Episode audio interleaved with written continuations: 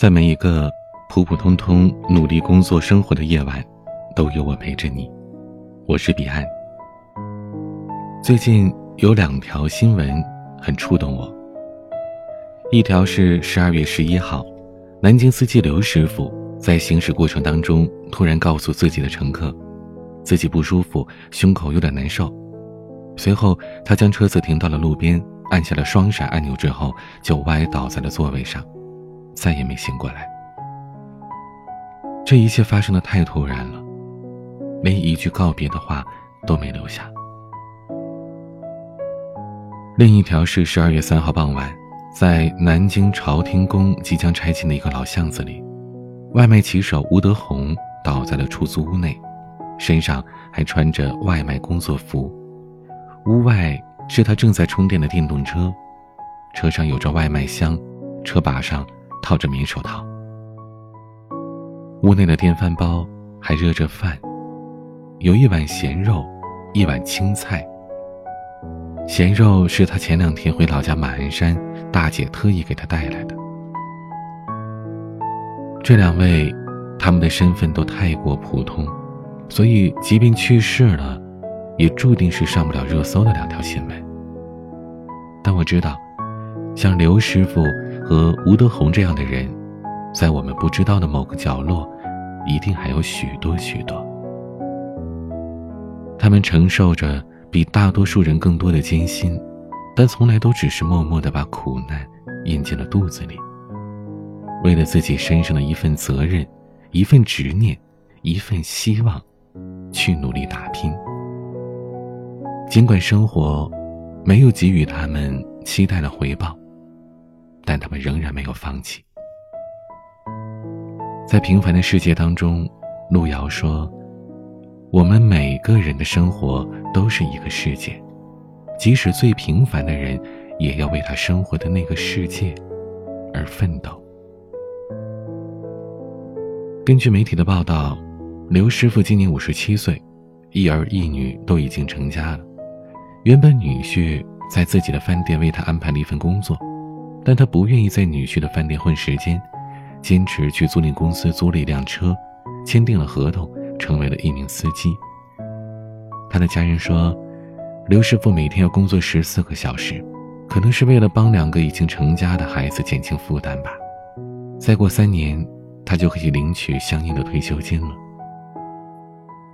外卖骑手吴德宏今年四十八岁，他的一生似乎每一个坎儿。都不能顺顺利利的过去。他婚姻不幸，事业挫败，每一道坎儿都直指人生的底端。他和家人说，原本打算今年春节之后就回老家找份工作的，因为儿子今年已经二十二岁了，家里欠的债务也还的差不多了。你很难用他们的去世来拷问这个社会，去追究别人的责任。因为也许生活本来就没有那么多道理可讲，他们的生活本来都将迎来黎明，却都没有等到卸下担子的那一天。在媒体报道当中，最打动我的是一个细节：有记者在吴德宏的出租屋里看到了一个笔记本，上面记录了他的一些心灵感悟。其中一段话是这样的：一个人。一辈子，一条路，一片天。随着年龄增长，观点、心态也就随之改变。不一样的环境酝酿不一样的人生，不一样的风景影响不一样的心情。这段话仿佛那句著名的诗：“一片树林里分出两条路。”而我选择了人迹更少的一条，从此决定了我一生的道路。我甚至有一点震惊，面对如此坎坷的生活，他没有抱怨，没有诉苦，反而话语里能看出通透和宽和。坦率地说，随着年龄增长，经历了生活的捶打之后，我常常会感觉自己变得日渐冷漠了。以前看到名人诉说自己经过的苦难，我会觉得特别励志，特别佩服他。可现在呢，我却常常想的是，谁的生活容易啊？至少你还成名了呢。看到综艺节目里的选手卖惨，说自己为了梦想有多么的努力，更是会觉得有一点点的厌恶。谁为了自己的梦想不努力呢？至少你还有站在舞台上的资格呀。名人去世，我不会再在朋友圈里转发悼念。辩论节目里的辩手走心的把自己的故事讲得眼泪直流，而我却看得面带冷笑，波澜不惊，甚至还想吃点瓜子儿、爆米花，来点啤酒、花生米什么的。伴随着这种冷漠的，是浮躁和戾气。我常常感慨自己的平庸，憎恨命运的不公。但每当看到刘师傅或者吴德宏这样普通人的故事，看到他们生命悄然逝去和努力生活的痕迹，不知道为什么，我的眼泪却止不住的往下流。也许，是他们让我想到了自己的父母吧。我的父母此生最大的愿望，就是我能考上大学。等我考上大学，他们希望我毕业之后找一份稳定的工作，结婚生子，这样他们的一辈子就圆满了。他们是这个社会上最平凡的普通人，就像网约车司机、外卖骑手，或者其他做着普通工作的人。似乎既没有为社会做出什么突出的贡献，同样也没有做出任何危害社会的事情来。这些看似平庸的生活，或许已经是他们的最高理想了。我以前对于他们的这种观念总是嗤之以鼻。我辛辛苦苦考上大学，怎么可能只是满足于安稳的生活呢？难道不应该是追求诗与远方，为了实现自己宏大的理想吗？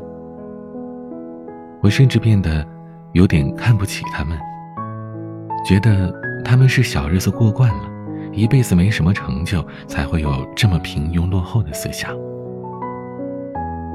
但当我毕业工作了七八年，努力的让自己成为一个所谓的都市精英中产阶级，却发现自己并没有实现什么诗与远方，也没有远离平庸更多一些，反而距离焦虑越来越近了。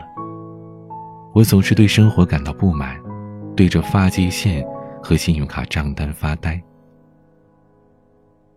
后来我读到了蒋方舟的一个观点：现在对很多年轻人来说。一眼望得到头的一种生活，是一种很有安全感、很奢侈的生活。你必须要么非常努力，要么非常聪明，才能勉强过上一种平庸的生活。我想，像我父母这样的普通人，并不是代表了一种落后的观点，而是代表了人生的另一面。有人依靠平静，远离着喧嚣。让无用取代了功利，以艰难独行诠释了人生的圆满。痛苦、卑微，又满怀希望的生活着，这或许才是生活的常态吧。而许多人的一生，我想大多数人都是这样的，在自己选择的那条路上，为生活的意义忙碌的奔波着。或许多年之后，我也会和他们一样，心中有着一份执念，无论外人看起来是多么的可笑，多么卑微，我希望自己也能勇敢的走下去。在今天节目的最后，彼岸还想讲一个外卖骑手的故事。这个故事很简单，在杭州，五十一岁的外卖骑手送餐的路上摔倒，不治身亡。他的父母已经离世，无妻无子。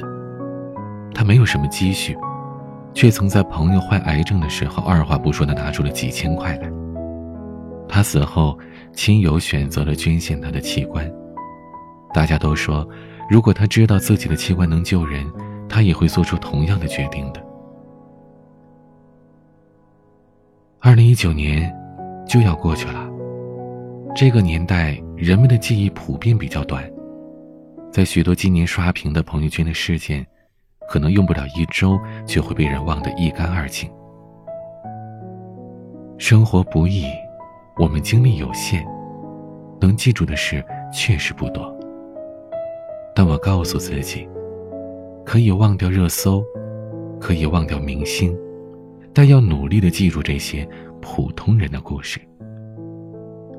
虽然他们已经离开了这个世界，但正因为如此，才要让他们的精神仍然活在这个世界上。